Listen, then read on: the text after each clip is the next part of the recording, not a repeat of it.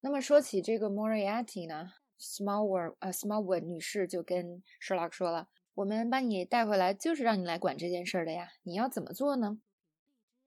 Of course, wait. I'm the target. Targets wait.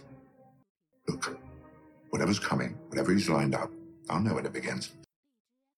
那么这里有个词呢，叫 line up。那么 Sherlock 说了啊，他说 whatever's coming, whatever he's lined up, I'll know when it begins. 那我们就来讲讲它到底是什么意思。首先呢，最常见的意思就是排队喽。那排队呢还分不同的排队，比如说，那我们买东西的时候去排队。来看这样的例子，要不要你去排队买票，我去买食物和饮料呢？Why don't you line up and get us tickets, and I'll get the food and drinks？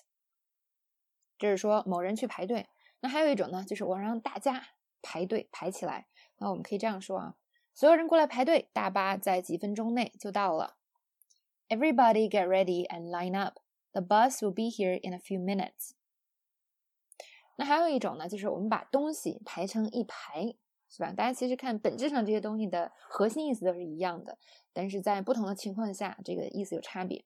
那把所有的 Terry 把所有的瓶子都排成了一排，怎么说呢？Terry lined up all the bottles.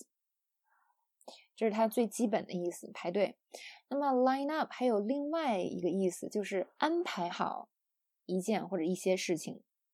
比如说，我周末啊准备了一系列可以啊一起我们一起玩的好玩的事情，所以赶快安排一下你的时间哟，或者说，所以赶快把周末空出来哟。英文要怎么说呢？I lined up a bunch of fun activities we can do over the weekend. So free up your calendar。那这边呢，free up your calendar 也是一个特别地道的说法，意思是就把时间空出来，把时间安排好。